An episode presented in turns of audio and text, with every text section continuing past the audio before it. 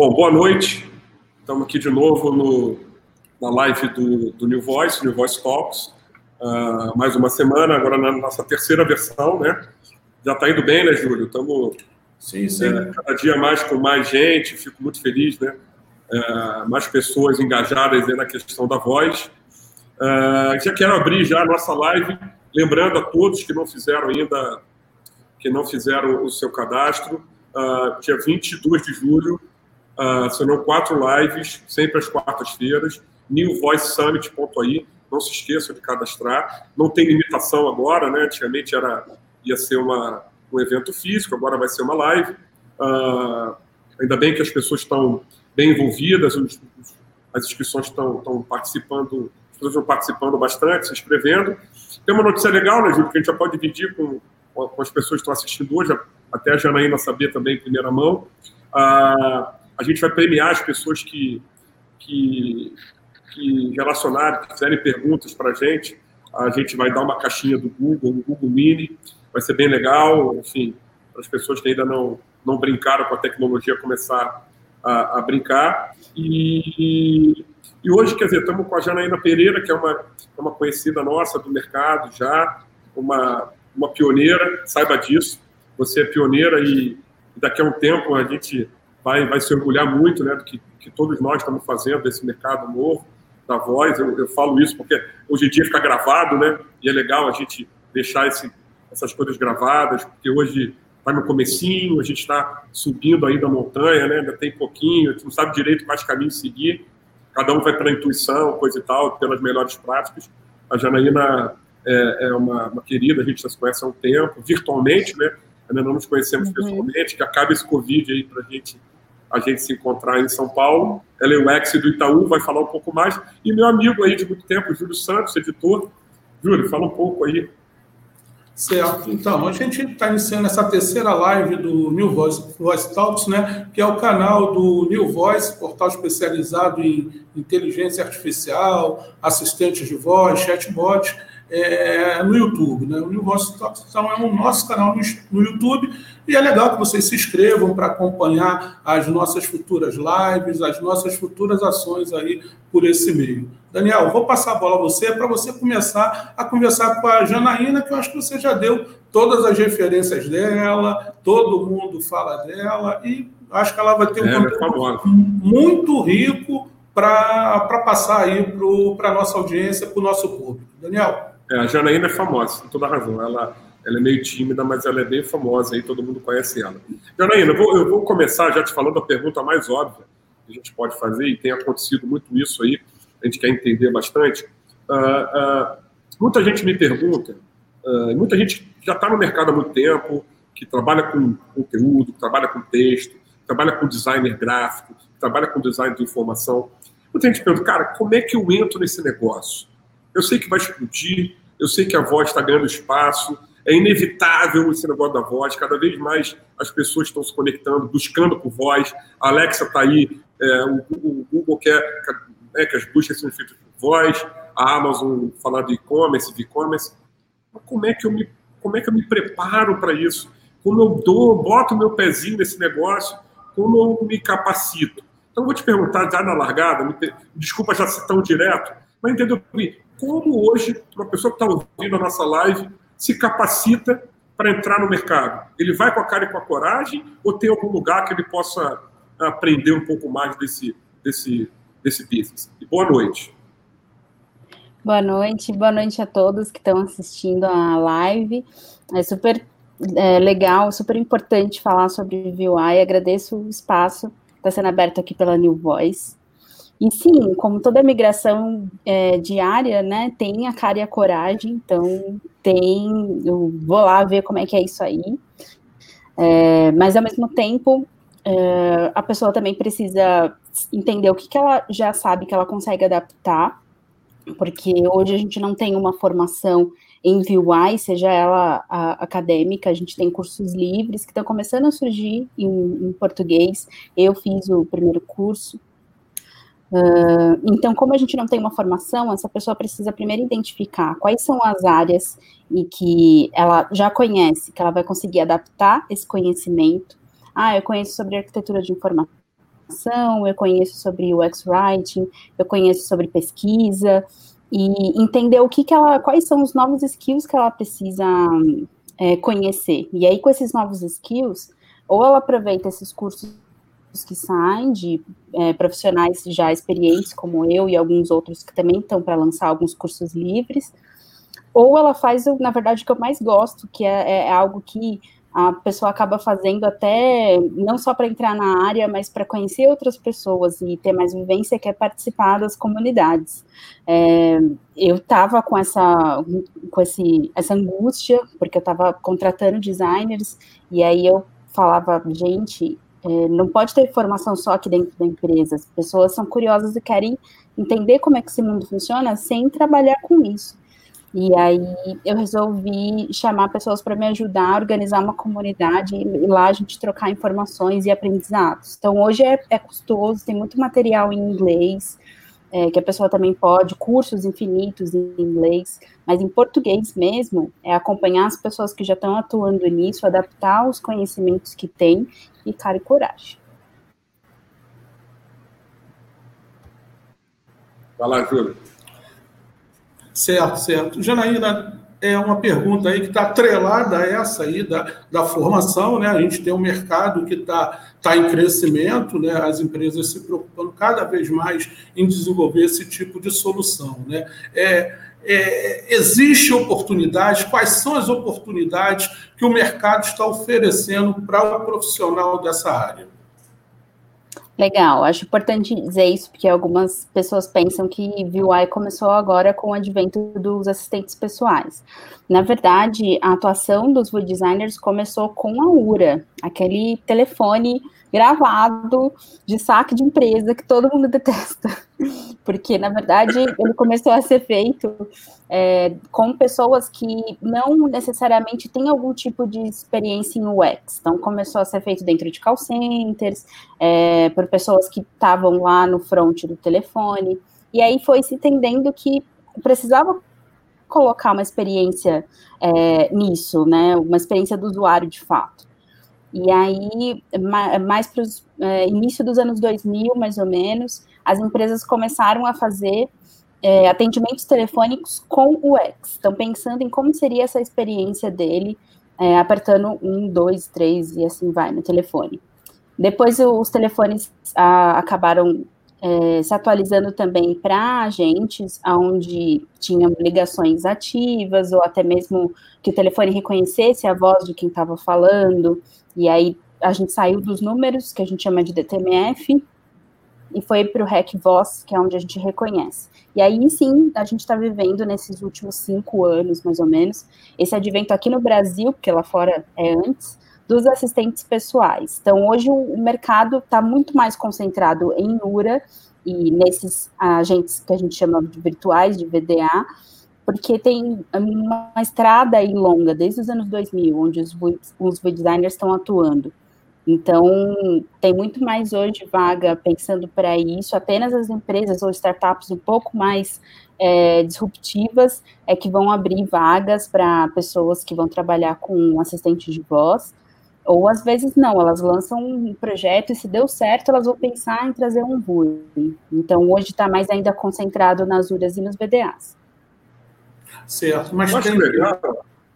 Pode falar, Daniel. Não, só para só porque para não perder esse, essa dinâmicazinha que, que, que, a Janaína falou, eu acho legal, Janaína, é, já que você está falando um pouco de, de onde começou, e eu acho que é importante, sim, ter essa, essa visão clara, né, de que falar com a máquina já é uma coisa antiga, é um desejo antigo até das pessoas, né, e das empresas para reduzir custo, é evidente, né, os contact center, aí, falando agora de customer experience, essa coisa nova, tá evoluindo, mas acho que vale a pena só dar uma contextualizada para a gente, conta um pouco uh, da tua história profissional, como é que você começou, como é que foram, como é que você galgou nessa posição que você tem hoje aí uh, de, de, referência no mercado, né, tá no, tá no grande banco, Conta para a gente um pouquinho como é, como é que você se desenvolveu nesse mercado. Vamos lá. Eu sou formada, então, em rádio e TV, com é, pós em roteiro audiovisual. Então, eu queria trabalhar com texto e com áudio. Eu não gostava muito da parte da TV, eu ficava mais com rádio. Só que eu ficava justamente nessa angústia de não saber, já que era um broadcast de massa, o que, que as pessoas do outro lado estavam achando do que eu estava fazendo, é, seja no roteiro, seja é, na locução, enfim, do programa. E ao mesmo tempo, esse, essa área é um pouco mais é, fechada, de fato, não tem uma alta demanda de profissionais. E aí eu me vi num paradoxo de tentar mudar, é, migrar, mas não sabia como nem para onde. E aí comecei a procurar alguns freelas é, ligados à redação, ligados a áudio, edição de áudio, alguma coisa nesse sentido. E aí vi uma vaga para trabalhar com redação e fui até lá para ver, porque eu estava procurando um fixo. Na época a empresa chamava LM Sistemas. E aí, é, é, que é uma das pioneiras que eu falei no, no início dos anos 2000. E aí lá eles me explicaram que, na verdade, não era apenas uma redatura, que eu teria que fazer é, textos para áudio, que iam para dentro do telefone, e que o meu background de call center, por ter trabalhado dois anos e três meses em call center enquanto eu estava na faculdade, e também de conhecer a parte de estúdio, por ter feito rádio, seriam conhecimentos que eu poderia adaptar para atuar nesse mercado. Falei, bem interessante, vamos ver no que, que vai dar. E aí entrei com a cara e a coragem, como eu contei agora. Vamos ver no que vai dar, eu preciso entender o que eu vou estudar. Nunca ouvi falar sobre UI, e assim foi. O James de Angola, que hoje está no Google, me contratou. Ele foi meu grande mestre, me ensinou bastante é, coisa do que eu sei hoje do básico. E lá nessa empresa ela foi mudando de nome e eu fui também galgando outros, outros níveis. Então, fui de júnior até sênior, depois virei especialista, coordenei também uma equipe de designers de 15 pessoas e me vi na, na vontade de trabalhar com os smart speakers. E aí comecei a estudar um pouco mais sobre isso no ano de 2018, até que recebi uma proposta e fiz a migração, saí da Mutante e fui atuar no Banco Itaú. Então, é, basicamente, a, a vontade de sempre aprender, já que a gente não tem conteúdo nacional sobre isso, mas também entender quais são as várias facetas do que eu poderia fazer, foi me trazendo esses, é, esses novos patamares e a, uma vontade também de ensinar. Como eu gosto muito de ensinar e a empresa estava em plena expansão, a cada ano crescia mais é, de clientes, eu fui passando conhecimento e isso foi com que eu levantasse mais níveis dentro da empresa. Eu vou, eu vou te contar uma história, que é legal, em cima da tua aí. O Júlio ele vai ficar chateado, porque ele queria falar já, mas segura um pouquinho. É, porque é engraçado que eu ia. É, é, eu não sabia que você tinha trabalhado, né? É a tua história profissional, até um erro meu, podia ter, ter olhado ali só o, o, finalmente, não vi a tua história inteira. E eu conheci, nem sei qual é a tua relação com ele, vou falar aqui até numa live, né? É, sem nem ter, não sei nem como é que ele está hoje. Eu conheci o Aurélio, que ele era o dono hum, da LM. Isso. Entendeu? Conheci o Aurélio quando ele era. Quando ele, pô, um cara muito legal, divertidíssimo é, eu trabalhava na Oi, né? Eu era, eu era, eu era gerente de novos negócios na Oi. Então eu tinha que olhar sempre novas implementações. Né? Eu cuidava de, da área de dados, então eu via parcerias, né? Minha área, é, eu tinha os pares meus, até que está todo mundo muito bem no mercado. É, uma via SMS, a outra via WAP, outra via. Falando de 2001, né? 2002, tem muito tempo isso aí. É, e o Aurélio foi lá porque a gente queria fazer portal de voz né, fazer um portal de voz na Oi, e ele veio trazendo tecnologias tal, a gente foi, lembro que a gente chegou a viajar juntos, enfim. Então é legal que você tenha esse histórico bem, bem longo, uma empresa que você tem, sem dúvida nenhuma, é pioneira. Depois também fiquei sabendo, até porque conheci a turma da Mutante lá, eu tive lá é, falando do nosso evento, eu soube que eles compraram né, a LM é, é, e, e, e, evoluiu. E você, cara, pelo que eu entendi, já tem um histórico profundo e muito grande. E agora, pelo que eu entendi no Itaú, a tua função ela é exclusivamente focada nos assistentes de voz e customer experience, né? a experiência do cliente com a voz é, é, é, é nos assistentes, é isso? Desculpa, isso, Júlio, só para ficar...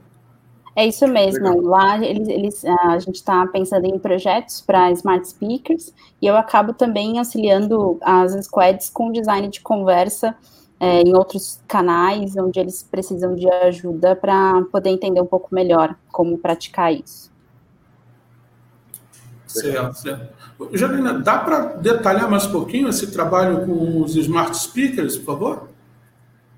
É, ele é relativamente novo, né, no Brasil. É até é, interessante pensar ainda em como vai ser a popularização desses smart speakers, porque hoje a gente sabe que uma URA é o número que a gente vai recorrer quando não conseguimos falar com a empresa.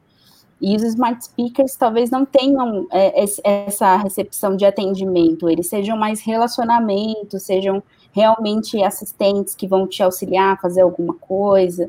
Então, a gente está no momento de entendimento do mercado, entender como é que vai ser a abrangência da, dos smart speakers no Brasil, que a gente sabe que também tem algumas dificuldades e particularidades do nosso país, é, a questão de internet, a questão do brasileiro entender que não precisa necessariamente de um é, aparelho, né, um device para falar, ele pode falar pelo celular.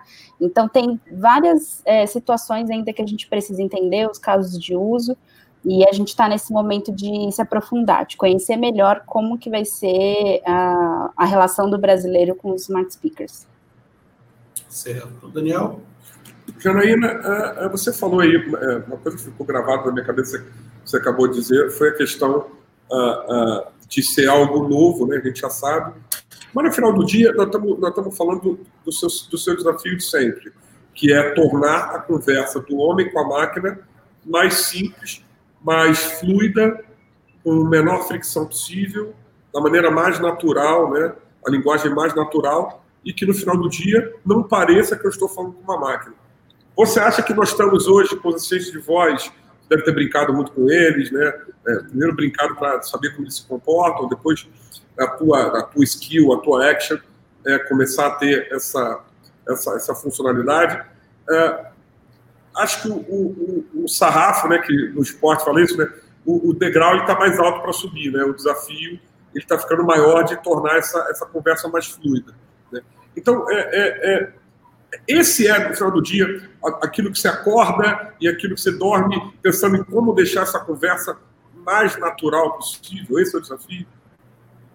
E acrescento, desculpa, entendendo que, entendendo que vai ser smart speaker, é smartphone, mas a gente sabe que tem a tal da ambiente computing, né? Que é a internet em qualquer lugar. Então, de repente, eu posso estar falando com o Itaú, eu posso estar pegando o meu saldo, ou pedindo alguma informação do banco, em qualquer lugar que tenha internet, porque a voz não precisa de touch, não precisa de nada. Então, você preparar né, também para IoT, para internet em, ah, em, qualquer ambiente. Desculpa te, te, te interromper.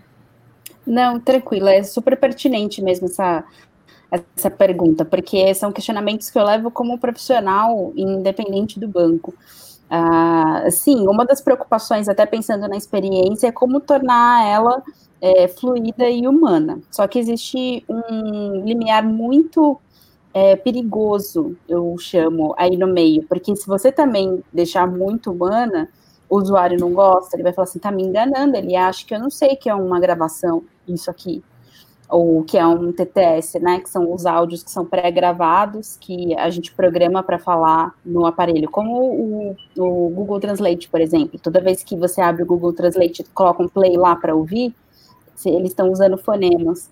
Então, é, é, a gente precisa trabalhar bem isso. O que, que é, é você pode deixar humano e fluido, mas não parecer realmente 100% humano, isso o usuário não gosta, mas ele também não gosta que fique parecendo um robô é, com a fala toda quebrada, precisa ter o, que a gente chama de prosódia, que é tratado no SSML, que aí eu não vou entrar na parte técnica, mas é justamente a ferramenta que permite com que a gente passe essa fluidez na fala. Então, esse, essa é uma das preocupações que, que uma pessoa realmente tem que ter como VUI, pensando em experiências para smart speakers ou qualquer outro tipo de interface.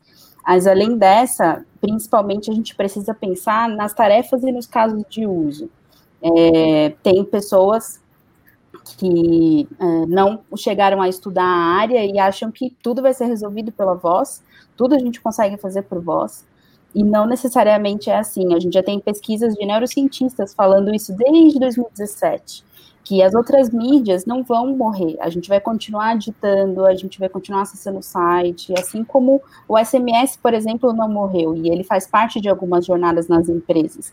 A diferença é que a voz vai ser como se fosse o hub, o portal onde a gente vai chamar todas essas coisas para que elas conversem ao mesmo tempo e as tarefas que forem é, simples o suficiente para que a pessoa consiga concluir é, com é, o que eu chamo de memória de curto prazo, ela vai conseguir fazer por voz. Então, por que, que é fácil a gente pedir uma música, colocar uma data na, na nossa, no nosso calendário, é, pedir para lembrar alguma coisa? Porque isso é muito mais fácil de eu fazer falando do que ir lá, entrar no aplicativo, fazer.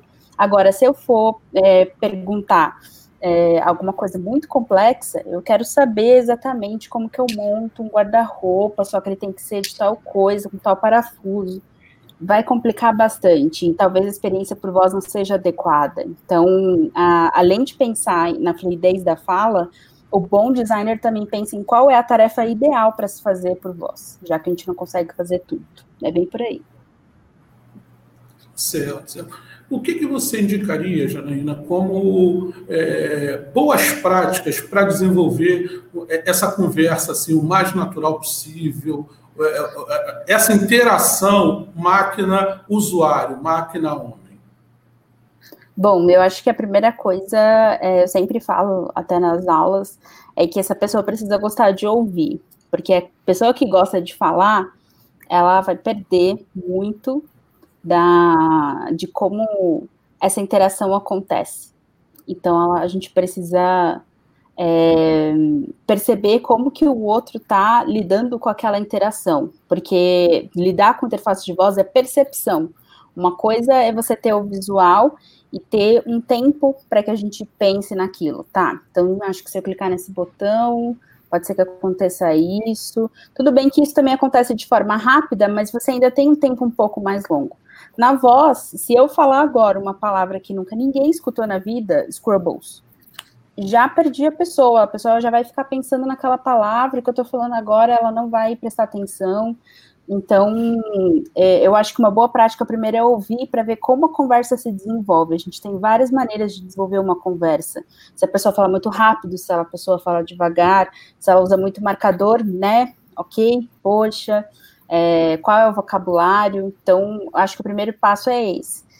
E depois, já que a gente é um, trabalha com uma interface é, que é totalmente invisível e trabalha com a percepção, essa pessoa precisa sempre falar para alguém para entender e meio que ter a parte da prototipação muito recorrente, sabe?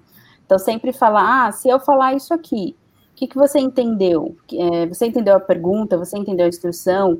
É, tem alguma palavra que ficou esquisita para você? É, o volume está bom. Então, como eu não estou vendo a interface, eu não consigo fazer o wireframing. O wireframing da voz é falar. Então, aquilo precisa ser conversado muito até que a gente chegue num consenso e aí coloque dentro da, da plataforma que a gente for usar para voz. Então, acho que são as duas regras de ouro, assim, entender que o, a conversa é um ping-pong. Então, se eu fiz alguma pergunta, eu preciso esperar uma resposta. Em cima daquela resposta, eu pergunto de novo, ou eu faço algum comentário, mas não fazer palestra, sabe? Porque às vezes alguns atendimentos telefônicos são muito assim: você liga lá, demora quatro minutos e meio para poder falar por que, que você ligou. Eu liguei, então eu preciso falar. Então, tudo bem, eu vou te dar a oportunidade de falar, mas vamos trabalhar no ping-pong, porque assim eu me sinto mais participativo, mais empático. Eu vou fazer o que você está pedindo, assim como eu acho que você também vai resolver meu problema. Então, acho que são as três regras básicas. Ok. Não, você já falou uma coisa que me deixou um pouco desanimado, porque você falou que a pessoa tem que gostar de ouvir, eu falo pra caramba. Já fiquei, já fiquei mudar um pouco a minha, Aprende a lição, hein? Aprende a lição. É, aprender essa lição aí, já estou meio velho, mas eu vou tentar. Agora, é, Janine, você falou uma coisa que eu achei muito legal, que a gente. É uma crença, né? Você sabe que, que tem o New Voice, né? E tem a nossa agência, que a gente acredita muito nesse negócio, que é a Binext, focada nesse, nesse, no business da voz. E, e, você falou uma coisa que a gente acredita muito, acho que vale a pena desenvolver um pouco mais. Uh, é, no, no, histórico nosso, né, muita gente que está comigo hoje, é, duas coisas são relevantes. Primeiro, a gente viu o começo de algumas tecnologias. Né? E aí é muito legal, é, o pessoal do mercado financeiro fala assim, né, que, que ganhos passados não garantem ganhos futuros. Né? Você que está no banco, com certeza o teu gerente de investimento fala, ah, não é porque a bolsa bombou lá atrás que ela vai bombar no futuro. Mas tem um histórico que é natural para você olhar para frente e entender como funciona o comportamento humano. A tecnologia é assim também. A gente não consegue apontar direito o que, é vai vir para frente. A gente olha um pouco para trás para ver, cara, como foi com a web, né, e computador, e PC? Como é que foi a revolução do PC? Que, modéstia à parte, eu vivi muito de perto. Né, eu e o Júlio já fazíamos revista né, é, é, e, e portal lá na década de 90, que a gente falava sobre isso. Depois, como é que veio a revolução do mobile? Como eu te falei, trabalhei numa operadora, vi isso de perto. Como é que foi o touch? Né? Porque o touch, é, é eu particularmente, 10 anos antes do Steve Jobs lançar o, o, iPhone, eu já usava touch no HP Jornada. Muita gente usava no, no Palm Treo, mas a experiência era péssima com touch. Era uma canetinha, se chegou a usar, você tinha que calibrar a tela. Era, era uma experiência ruim, não era, não era fluida. Não, não tinha a, a, palavra do momento né, que se traduziu, que até existe em português, mas eu não gosto, mas não tinha tanta fricção, tinha muita fricção. Né? E o cara foi lá, o Steve Jobs criou o touch do iPhone, e a partir daí demorou-se oito anos, sete anos, para a indústria inteira só lançar smartphone com touch. Diziam, ah, os mais velhos não vão usar isso, porque não vão se acostumar.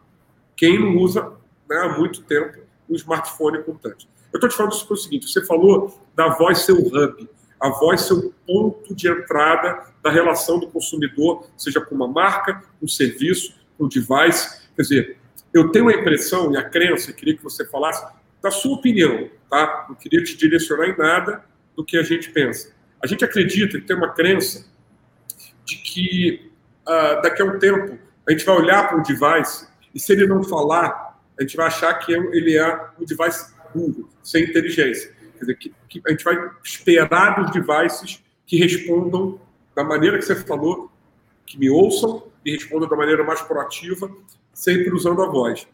Qual é a tua percepção desse negócio? Se tivesse que parar agora, falar, Janaína, vamos criar uma empresa e essa empresa quer que se torne uma unicórnio que eu te acredito para caramba. O que, que você acha que vai ser da voz do ponto de vista? Lembrando, claro, que a voz é a coisa mais é, é, é, primária nossa, né? É a coisa que a gente aprende, a gente aprende a andar e a falar quando é criança. Então é uma coisa muito natural nossa, falar, eu, eu, eu vê que eu até demais, né, no meu caso.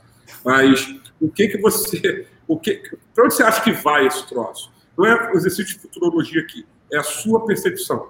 Gente falou do hub, que está ouvindo a gente e quer entrar nesse negócio. Onde a Janaína acha que esse troço vai?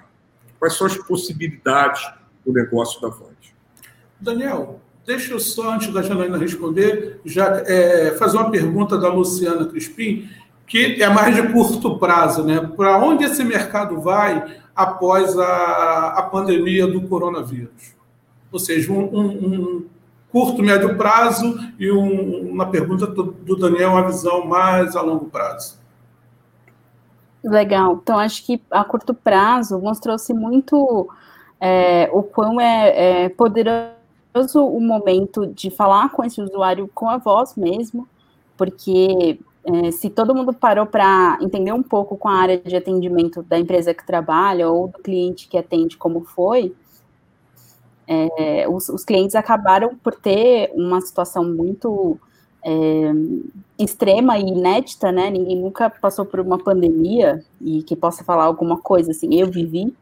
É, as, as, áreas de atendimento tiveram que fazer um real time muito mais rápido do que já faziam, porque quem trabalha com URA sabe que a gente tem essa premissa de mudar o conteúdo muito rápido, porque porque quando a pessoa entrar em contato, a gente já precisa saber responder, e se tem alguma coisa que saiu é, por aí, ela já vai ligar. A, a, URA tem a ver muito com a urgência.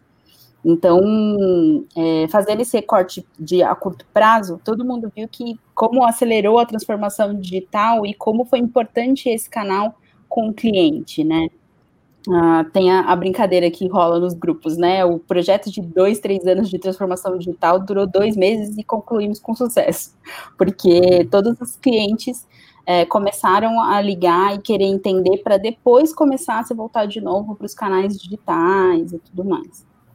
Uh, então, eu acho que na pós-pandemia a gente vai aproveitar muito disso, assim, aproveitar esses frutos de como a, a voz pode ajudar, seja num atendimento da URA, ou seja, entendendo quais foram os casos através da URA, para que a gente passe para outros tipos de mídia. E eu acho que para longo prazo, uma das, é, um dos nichos que eu acho que vão se aproveitar muito bem, uma das atividades que eu acho que o brasileiro vai se dar bem, mas eu ainda estou pesquisando, é uma opinião ainda realmente futurista, é, são as compras. Eu vejo que vai ser bem fácil a gente comprar é, através de voz, porque com a voz a gente precisa é, do que a gente chama de um garden path, que é um, um é, são etapas para que eu saiba como interagir com aquilo sem ser surpreendido e parar.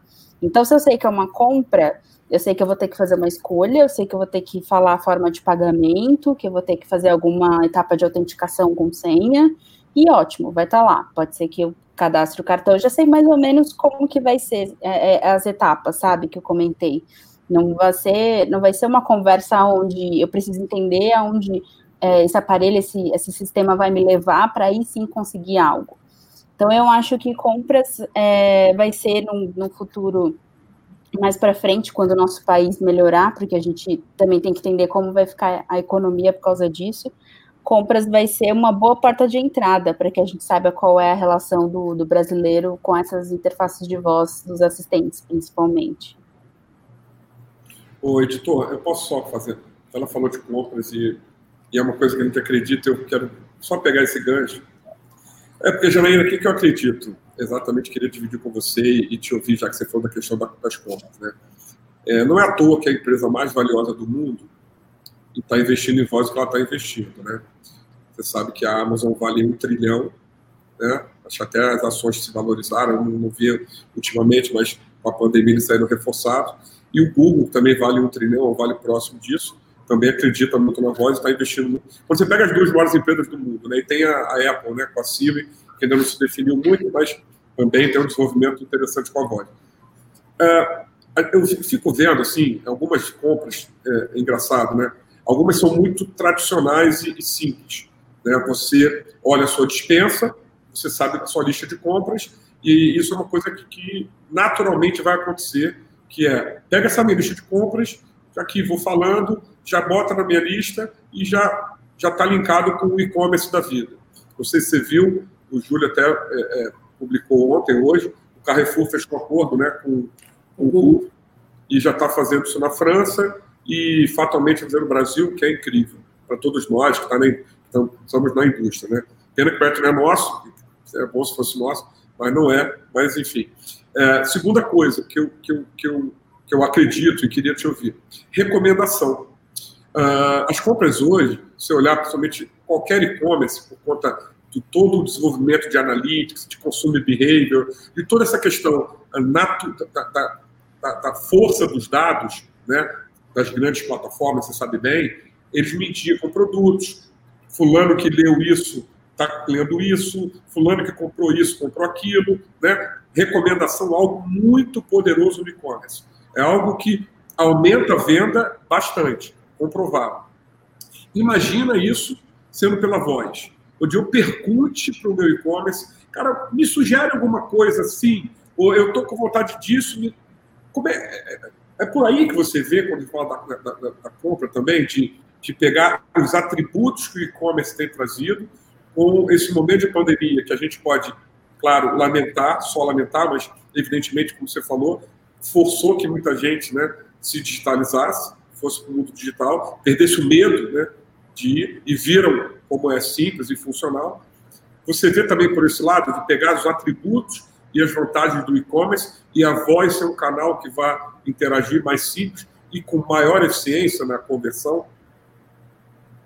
Olha, eu vejo mais com uma certa cautela, porque a recomendação para que ela seja uma recomendação de fato, na raiz da palavra, legítima, a gente precisa ter um sistema de é, dados muito forte a partir do, como você falou, do comportamento desse usuário com a marca. E hoje a gente não tem esse histórico, né? Ele lembra assim que eu vi um produto, ele lembra algumas coisas um pouco mais primárias, generalizando de fato. A gente tem que entender cada marca e cada negócio. Então, eu vejo que faz sentido, a gente consegue fazer, fazer até coisas um pouco mais. É, que sejam um pouco mais é, proveitosas para esse usuário. Ao invés dele perguntar, me sugere alguma coisa, ele fazer um cadastro disso e colocar três marcas, por exemplo, é, para que acompanhe o preço, como se fosse um busca-pé, e aí ele fala, olha, hoje está dentro do preço que você queria pagar. Estou aqui fazendo uma proatividade te falando sem você me perguntar, quer que a gente já coloca no carrinho e faz? Então, design para isso a gente consegue fazer e seria maravilhoso.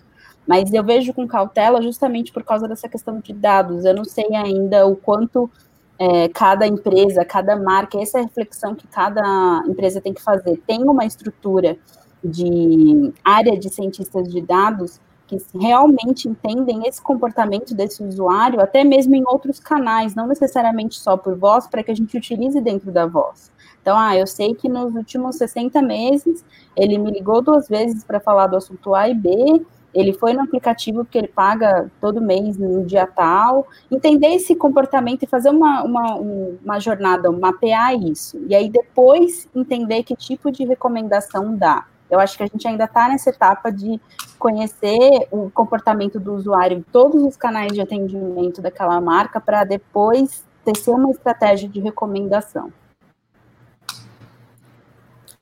Certo. É, Janina, deixa eu fazer uma pergunta aqui do Rodrigo Rubini, né? Ele pergunta né, se quando você cria, você faz pensando no uso dos parâmetros de SSML ou tenta abstrair isso?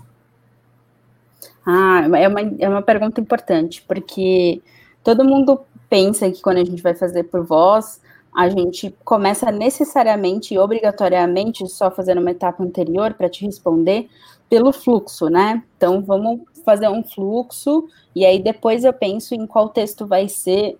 Na verdade, não. Muitos designers começam primeiro pelo texto, fazendo amostras que a gente chama de samples, e aí eles pensam nesses casos de uso. Então, ah, vou pensar na pessoa que vai me pedir para marcar uma visita técnica e eu não tenho a data que ela quer.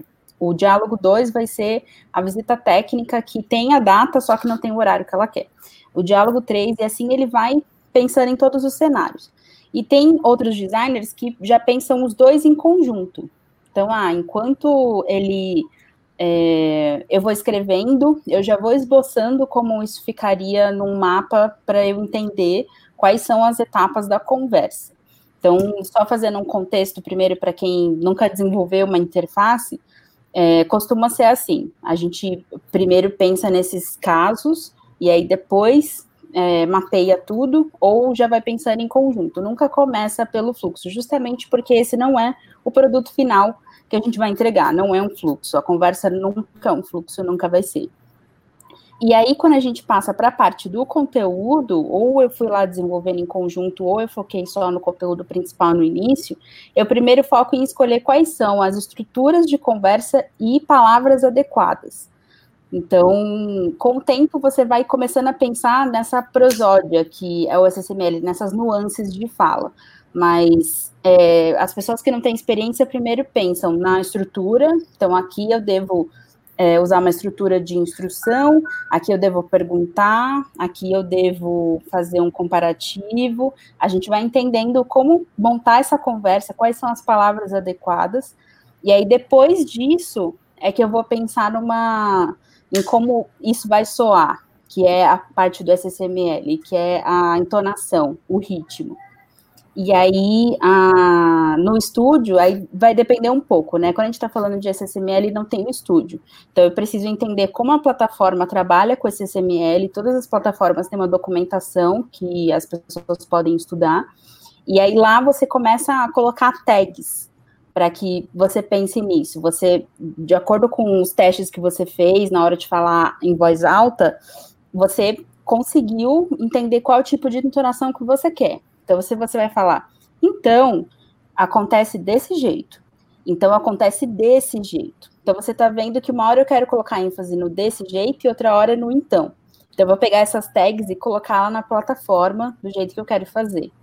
Em estúdios, porque não necessariamente, não é porque eu estou fazendo um produto para Alexa ou para o Google que eu posso usar as vozes que estão lá, o SCML acaba sendo a direção de voz. Então, eu fico trazendo o locutor para o momento em que eu quero, passando o contexto. Olha, a gente vai gravar agora um áudio onde ele acabou de falar que quer fazer um cancelamento. Então, você não pode ficar muito, muito bravo e também não é uma tristeza. Você tem que tratar num tom ok e dar ênfase nessa palavra. Então, ele vai lá, grava a primeira versão e assim a gente vai regravando até achar a frase ideal. Acho que eu tentei fazer um, um overview, acho que deu certo. Não, foi ótimo. Você até tratou um tema que eu ia te perguntar sobre voz gravada e voz sintetizada. Depois eu quero falar sobre isso. Mas aí a sua colocação me força uma pergunta que é muito importante. Muita gente me, me questiona. Eu vou te juntar duas em uma. A primeira é, é muita gente pergunta, legal, mas que ferramenta eu uso para que é, seja mais fácil eu construir seguindo essa tua, essa tua recomendação, né, dos passo a passo. É, é, é, qual a melhor ferramenta que existe hoje no mercado para isso, para construir um assistente de voz, focando no assistente de voz, né? E, e, e já, Helena, por favor, me diz assim, nós estamos muito atrás do mercado, do mercado americano, nós estamos muito atrasados, como é, como é que é a tua percepção uh, do mercado brasileiro vis-à-vis do mercado americano? Então, seriam duas e uma. Que ferramenta usar? O que, que você sugere? Né? e como é que está nossa nosso posicionamento aí em relação aos nossos nossos amigos americanos que já estão realmente né, tem um mercado bem mais penetrado aí do ponto de vista de smart speaker. Legal. Eu acho que de ferramenta, eu sempre, na verdade, como uma boa designer, é, tenho problemas assim quando a gente vai falar de melhor ou pior. Eu acho que todas têm seus prós e contras e a gente precisa entender qual que é o propósito. Se o propósito é só documentar ou o propósito é fazer um fluxo que a gente vai subir direto para Alexa. Então, eu acho que a gente precisa pensar nas funcionalidades. Mas o que eu consigo afirmar é que a gente tem uma ferramenta que foi pensada para interfaces de voz desde o início, que é o Voice Flow. É hoje uma das ferramentas que eu mais é, utilizo e vejo quais são as novidades, entendo como ela, como está sendo a dinâmica dela. É, mas para pessoas, por exemplo, que é, nunca estudaram a parte básica de lógica, que nem tem a ver com programação, é lógica mesmo. É, se você quer fazer isso, vai para cá, se não, tal. É, if else, enfim, a parte mais técnica. Eles mostram isso lá, então a pessoa pode ficar perdida. Então, apesar de ser a primeira que foi pensada para voz, você precisa ter um background também de lógica para poder utilizar. É, mas as anteriores, que já pensavam em chatbots e que estavam pensando que seria uma possibilidade de conversar nesses chatbots por voz, também colocaram ah, uma funcionalidade para poder criar dentro dessas ferramentas dessa forma. Então, a gente tem o Bot Society, a gente tem o BotMock, que são outras ferramentas que eu sei que alguns designers usam, mesmo não sendo pensadas para voz, mas porque eles precisam é, dá certo. Ah, eu gosto mais dessa porque essa faz uma prototipação legal, eu gosto mais dessa porque eu consigo ter um, um macro. Então, eu acho que é uma experimentação mesmo. Tem até um site legal que eu vou deixar aqui como dica, que é o CuiTools, é C-U-I.T-O-O-L-S, CuiTools.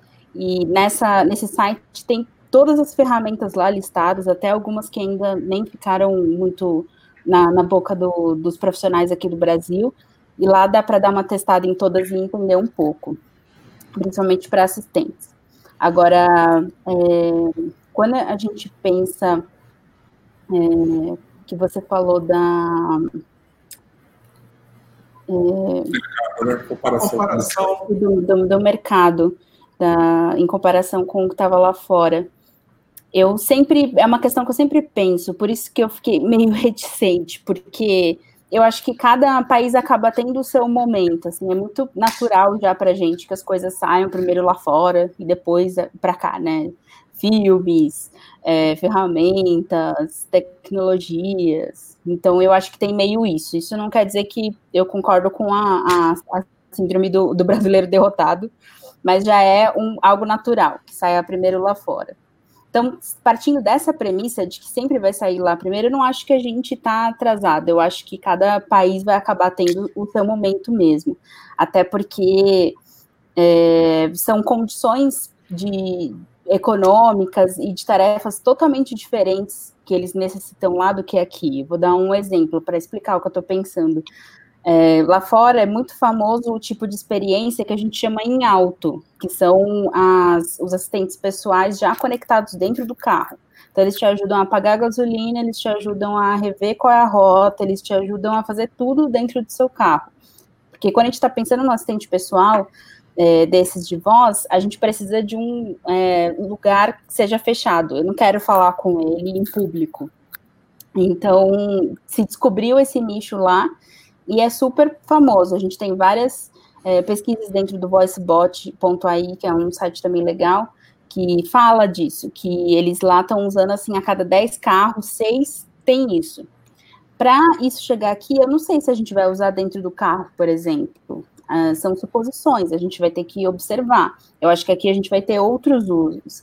Então, dependendo desses outros contextos de usos que o brasileiro vai adotar, que ele vai adaptar, é, essa tecnologia vai é, chegando com um pouco mais de força ou menos, entendeu? Então, acho que não é uma questão de atraso, eu acho que são exatamente quais são os casos que a gente vai utilizar, pensando até nessa questão da massificação, que é uma grande questão, né? Hoje, como popularizar esses assistentes de voz? É, primeiro, informar as pessoas que não precisa comprar um aparelho, que ela pode falar diretamente no celular, depois ela entender é, qual é o tipo de utilidade que aquilo vai ter. Então, é, a gente está naquela curva, para quem conhece a, a, curva de adoção de novas tecnologias, no early adopter total.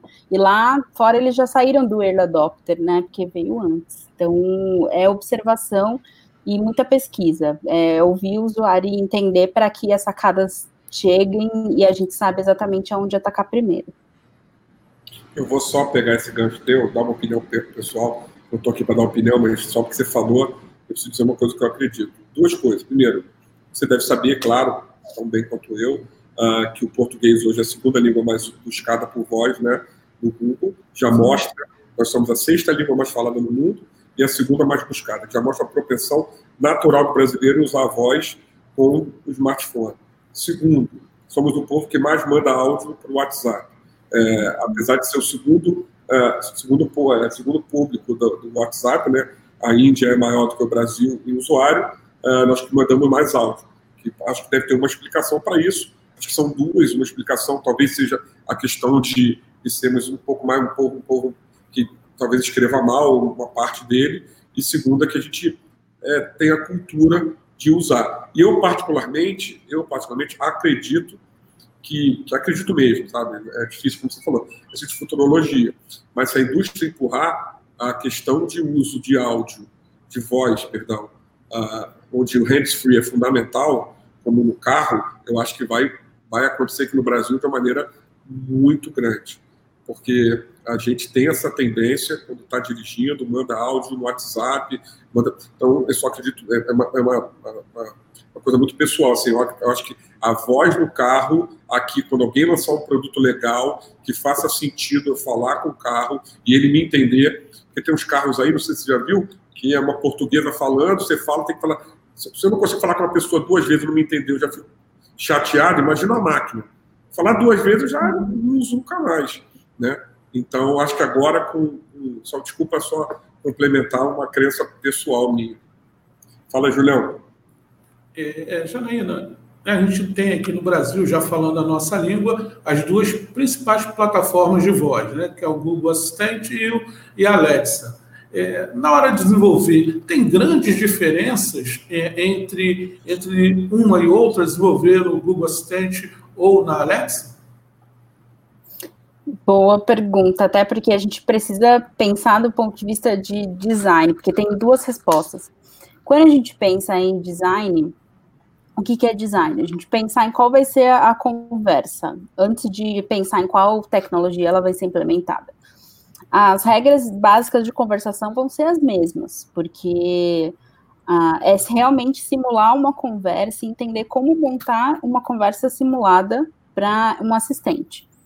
Quando a gente vai pensar em utilizar a, a plataforma, principalmente do ponto de vista de desenvolvimento, aí sim a gente tem algumas diferenças. Então depende até onde o designer vai se envolver nesse projeto em relação ao desenvolvimento junto da plataforma. Então, se ele vai chegar no momento em que ele vai, como eu falei dos SSMLs, colocar as tags para o desenvolvedor colocar na plataforma, vai ter diferença, porque o texto vai ser o mesmo, mas as, as tags utilizadas para medir a entonação e o ritmo vão mudar. Tem até alguns poucos designers que também conseguem utilizar a própria plataforma, já deixar tudo pronto lá, é, como se fosse atuar como um desenvolvedor mesmo, e colocar lá. Então, ele já vai, com certeza, criar de uma forma, se ele já saber qual é a plataforma, é, que já insira esses momentos. Então, eu acho que é, vale a pena conhecer todas elas para entender o que todas elas conseguem fazer e o que isso pode ajudar na conversa. Mas o, o básico mesmo, da, as regras principais de como construir é, são iguais. Vai, isso acaba partindo muito da hora da criação do áudio. Quando eu vou realmente criar um áudio, seja ele gravado, seja ele dentro da, da plataforma, começar a fazer uma homologação do que eu estou escutando dentro da plataforma, aí vai ter algumas diferenças é, cruciais, sim, entre as duas.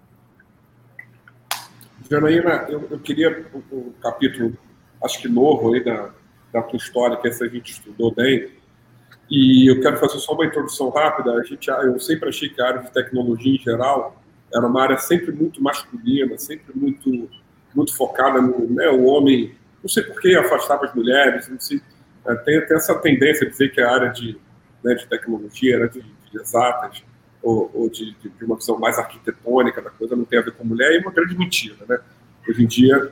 E a gente sabe do movimento da Woman Voice, né? Que é, você sabe até que você deve saber, né? Que a, que a presidente, a CEO, né? A fundadora da Woman Voice vai palestrar no Woman Voice Summit, vai ser muito legal, a Tiona.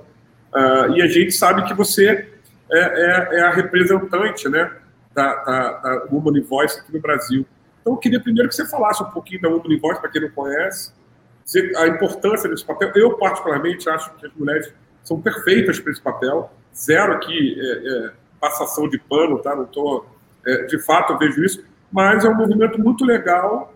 E se queria que você falasse um pouquinho de movimento no Brasil e da Women Voice, para quem não conhece. Legal. Na verdade, a Women Voice é super é, nova como organização e o chapter brasileiro que eu iniciei com mais três meninas tem dois meses, então tá com cheirinho de novo ainda.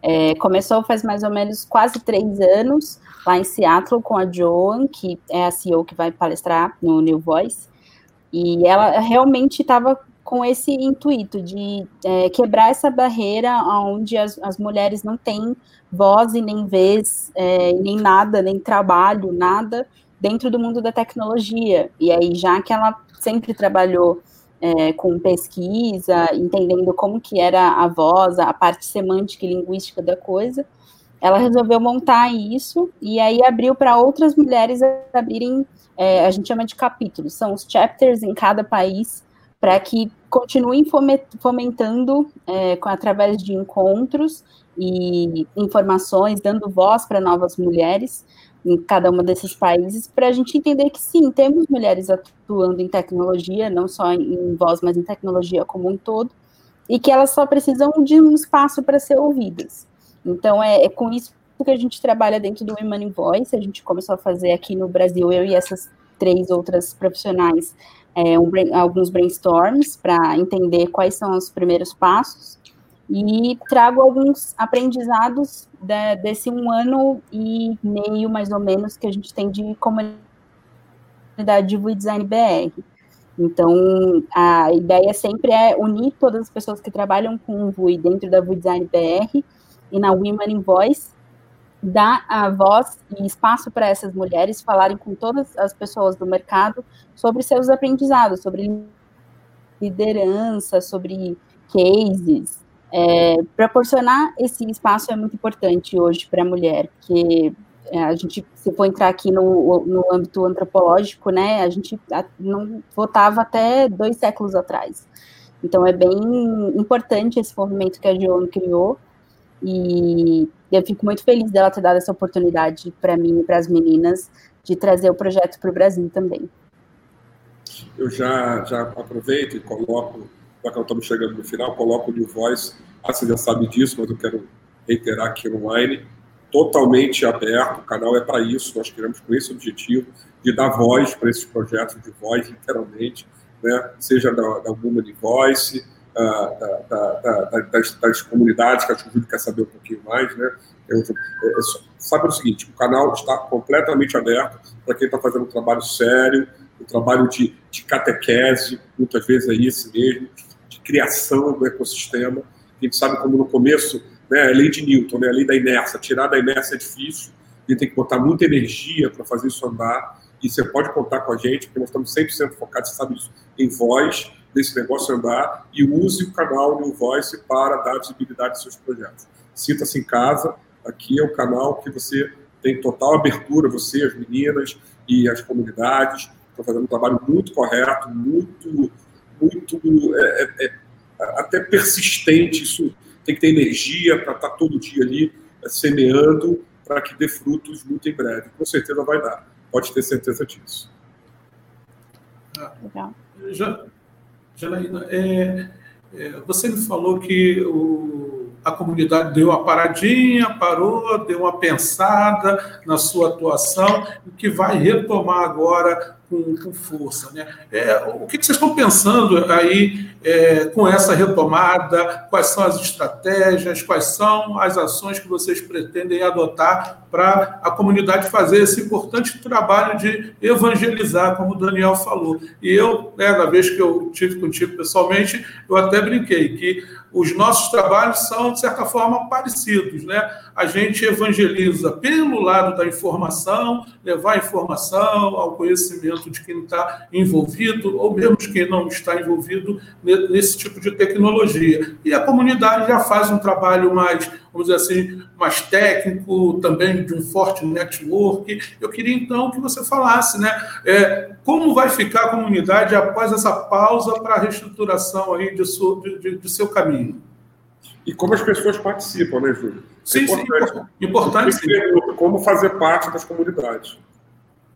Legal, é bem importante falar das comunidades, porque afasta um pouco a visão que eu tinha no meu primeiro ano de profissão, que eu falava, só eu faço isso, não sei se eu quero continuar. E as comunidades tiram essa angústia, né? Não, tem mais gente fazendo isso, que legal. Então, de fato, com a, esse advento da pandemia, é, todo mundo precisou de um tempo, assim como não foi fácil o primeiro mês e esses meses seguintes. Então, eu falei, gente, aqui a gente está para tentar proporcionar algo legal para os profissionais do mercado, e se a gente não está legal, não tem como. Então, é, coloquem a cabeça no lugar, todo mundo tem que ser compreensivo nesse momento.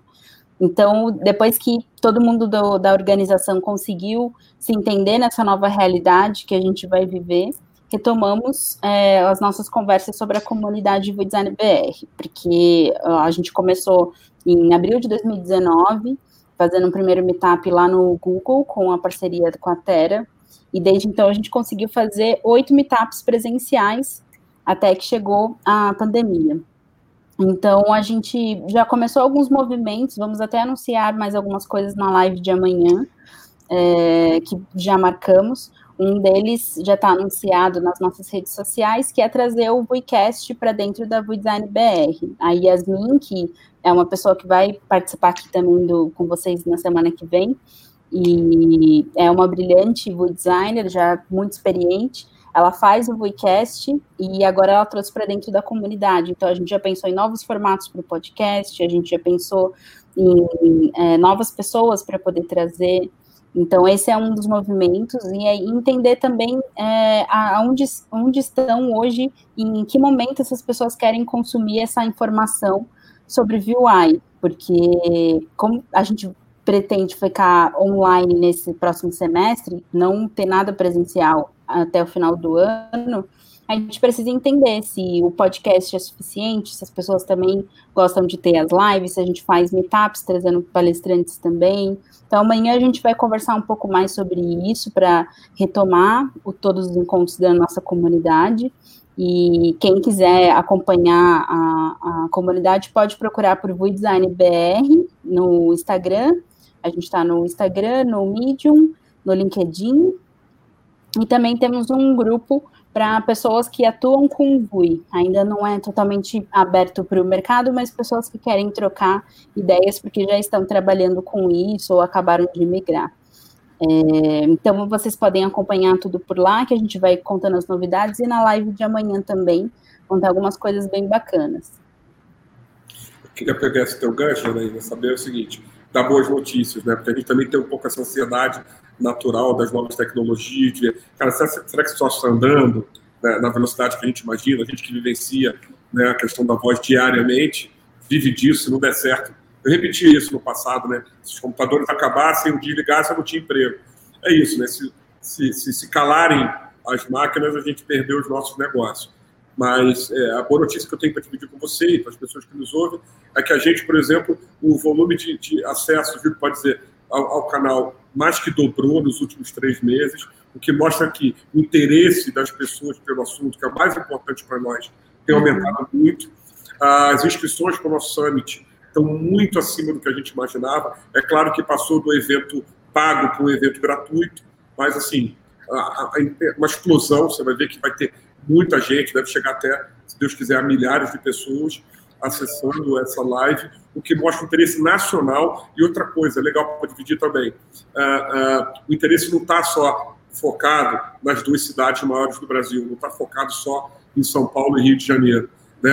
É, tem muita gente no Brasil, você sabe tão bem quanto eu, espalhada, tendo interesse. Acho que a pandemia vai permitir isso que a gente perca um pouco essa questão de que tem que estar do lado. Não, o cara está no Piauí, o cara está no Rio Grande do Sul, o cara está no Amazonas, ele tem conhecimento da tecnologia, ele tem interesse, ele pode trabalhar conosco, ele pode trabalhar de repente com você, ele pode trabalhar numa empresa, ele pode colocar né, o, o, o conhecimento dele em prol do negócio sem ter que se deslocar. Acho que isso é coisa uhum. que vai acabar mudando. E aproveitando, eu queria é, te agradecer muito, que já passaram de uma hora, passou uma hora, é, voou, né? Um papo bom. E, eu vou ter mais uma pergunta, hein? Tem mais uma? Então eu já me despedi aqui. Não, calma. Não, é, é, é, até relacionado ao trabalho da, das comunidades, é sobretudo a, a sua, Janaína, a, a, que você participa. É, qual, qual é a ponte, qual é a relação, ou como está essa ponte, essa relação com as empresas, né? esse é um trabalho importante, fazer com que chegue até elas. Como é que está essa relação, essa ponte aí com, com, com as empresas? É uma pergunta bem importante, Júlio, porque na, a nossa, os nossos objetivos, mesmo agora com a adaptação para online, eles não mudaram. São três principais. O primeiro é montar e conseguir produzir o máximo que a gente puder de conteúdo nacional, para que as pessoas não sofram com não sei inglês, mas queria trabalhar com isso, e vou escrever em português, olha só, que, que ironia, né, do destino. Então, montar bastante conteúdo nacional para que as pessoas consigam acessar e se entender é, ter um espaço aberto para que a gente consiga falar sobre os temas de VUI sem nenhum tipo de amarra, sem nenhum tipo de crachá, para que as pessoas consigam falar abertamente e, e dividir quais são as suas experiências. E o terceiro, que envolve as empresas, é proporcionar networking, para justamente não se sentir sozinho no oceano, como eu me sentia lá no primeiro ano, e todos os experientes também me diziam. Eu também achei que era eu fazia isso. Então, nesse pilar do networking é que a gente vai colocar essas empresas, e a gente já vem é, vendo o movimento, dois movimentos interessantes é, da procura das empresas pela comunidade. O primeiro, que é a divulgação de vagas, então a gente vai pensar em alguma coisa específica para isso. Tem muitas empresas falando, ah, eu publico vaga e ninguém se inscreve, ou as pessoas que se inscrevem querem entender direito, porque eu não coloquei um job description ou as atividades da forma que eu deveria colocar. Então, as empresas estão muito interessadas em publicar essas vagas na comunidade, porque sabe que as pessoas já trabalham com isso na comunidade. Então, esse é um, um primeiro caminho que a gente pretende entender é, e ver como consegue ajudar ambos os lados, porque é interessante para os dois. E o segundo ponto é que realmente as, pessoas, as empresas estão procurando espaços para poder falar para as pessoas que trabalham com isso e entender melhor, porque algumas empresas acabam batendo na tecla do é, a gente precisa perseguir desse jeito, esse objetivo, e se der para a gente colocar a experiência, ótimo. Se der para a gente ver como vai ficar o áudio, ótimo. E outras empresas não estão abertas eu preciso entender o que, que, vocês estão querendo, como que a gente pode colocar isso, o que são jornadas, por que, que a experiência do usuário é importante. E essas empresas estão pedindo espaço para participar dos meetups, seja fornecendo suas empresas ou tendo um momento de fala, para justamente trocar essas experiências. Então, a partir do momento que eu penso no meu negócio, como que eu consigo incluir também a experiência e chegar num consenso, né? Isso daria quatro meetups. Mas já tem sim algumas empresas repensando e se aproximando dos profissionais para poder criar essa liga de fato. Então, são os dois caminhos hoje que a gente vê de conexão com as empresas e a gente está pensando bastante em como fazer isso de uma forma bacana para os dois lados. Ok, Daniel. Cara, eu queria ficar aqui o dia inteiro, a noite inteira.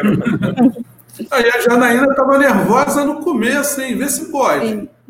É, foi muito bom. Ah, estava nervosa, né? Muito bom. Você deu, deu um show, tá? Queria te agradecer, realmente. Foi muito. Realmente saber lidar com a, com, a, com a voz e, com, a, com, a, e com, a, com as palavras, porque ficou muito claro, você consegue ser bem, bem, bem objetivo e bem, e bem simples, né? Para as pessoas entenderem esse novo negócio. Muita gente fica criando. É, é, um mito ao, redor disso, não, cara, porque é, eu até falei na última live, é engraçado, né? O homem sempre teve essa vontade de falar com a máquina. Né? Você sabe, sempre teve, é uma, uma ambição humana muito antiga. Né? Você viu, eu vi um desenho que é do, do, do, do da família lá, como é que é? Fantástico? É, é, é incríveis. Não, não, dos incríveis. É, o 2, você vê os incríveis 2, uh, ah, do Senhor Incrível, é, o filhinho dele lá, aquele lourinho, ele, ele pega o carro do pai, já contei isso aqui, e ele começa a falar com o carro, e o carro faz tudo que ele manda, ele fala, caramba, ele está no futuro, tá? Esse carro é sensacional. Dizer, então, é, é o desejo que a gente sempre teve. E muito legal as pessoas começaram a ver pessoas como você que tornam esse desejo real, que tornam essa coisa da máquina estar tá falando real. De novo, repito, conte com a gente, uh, com o New Voice aí para expor suas ideias, expor projetos, tiver novidade aí, que você puder falar do Itaú, enfim, ou da própria comunidade. Sei que o Itaú às vezes é mais difícil causa de PR, né? tem todo esse desafio de empresa grande, mas evidentemente a gente quer estar por dentro de tudo. Te agradecer o teu tempo, te agradecer aí essa uma horinha e pouquinho que você ficou com a gente, passar o teu conhecimento e que seja a primeira de muitas, tá? A gente vai contar com, com o teu conhecimento aqui mais uma vez. Obrigadão. Janeiro, eu agradeço também a você pela participação, pelo conteúdo, né? É, muito obrigado mesmo aí por, por essa participação no, no nosso canal de, de lives aí, tá bom? Perfeito. Semana que vem, é você, né? Semana, é, que, semana, vem, semana que vem é uma pessoa que você não conhece nada. Né? Que é, é. não conhece nem um pouco aí, a Yasmin Costa, né? Então, a gente vai falar com ela, vai, vai puxar mais pelo lado linguístico, né, do processo de criação das interfaces de voz, né, falar um pouquinho da questão do preconceito linguístico na hora de criar as interações. Eu acho que ela vai também, assim como você, fazer uma, uma excelente live. Tá bom? Tenho certeza absoluta, tá bom. Obrigada pelo convite mais uma vez. Obrigado, boa noite. Boa noite a todos. Boa noite, boa noite a todos. Tchau, tchau. Boa noite.